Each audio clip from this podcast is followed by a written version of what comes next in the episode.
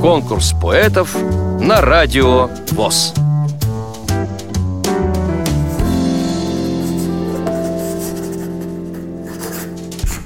Я Галютина Валентина Устиновна. Родилась в послевоенные годы с ослабленным зрением Калужской области.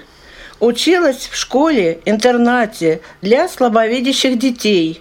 После учебы работала на Клинцовском ОПП ВОЗ Брянской области для людей с неполным зрением – а стихи свои стала писать совсем недавно.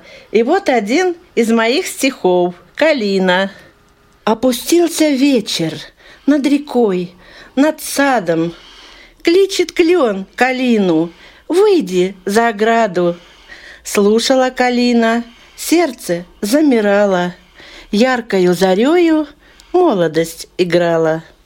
Но бежали годы, отцвели наряды, и уже Калине ничего не надо.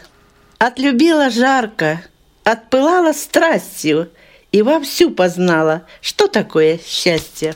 В том саду деревья выросли другие, а Калине снятся годы молодые. Ах, Кали, Калина, ни к чему печали. Мы с тобой, Калина, просто старше стали. Вам понравилось это стихотворение?